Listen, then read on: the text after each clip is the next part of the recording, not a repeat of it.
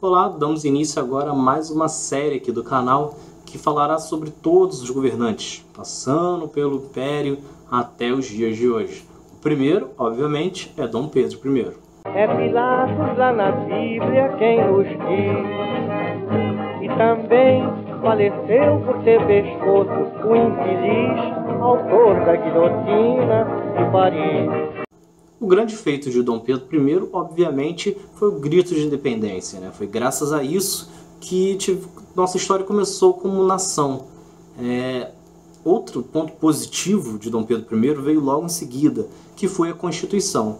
Para muitos, a Constituição feita por ele, ainda no século XIX, foi uma das mais modernas que o Brasil já teve e era muito espelhada com a que foi feita pelos Estados Unidos.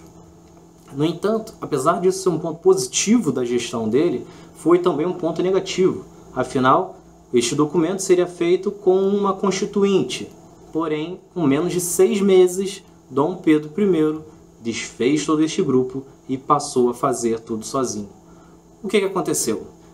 Primeiramente, os liberais desse grupo queriam que Dom Pedro I fosse um imperador constituinte, ou seja, que respondesse abaixo deste documento. Dom Pedro I não aceitou. Conseguiu convencer e seguiu o, o debate. Mais para frente, um novo problema.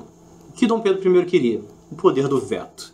Ele queria que, por mais que um documento falasse qualquer coisa, ele poderia simplesmente fazer o que quisesse.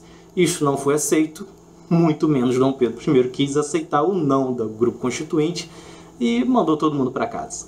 Esse lado genioso dele de não querer ouvir opiniões, assim como as crises financeiras que o Brasil passava, principalmente por pagar Portugal por causa dessa independência, que gerou muitas acusações de que Dom Pedro ainda governava para a corte portuguesa, fez com que a popularidade dele fosse diminuindo até que em 1831 ele fosse às escondidas para Portugal. Lá ele travou uma guerra civil com seu irmão Miguel para devolver o trono para sua filha, Maria da Glória.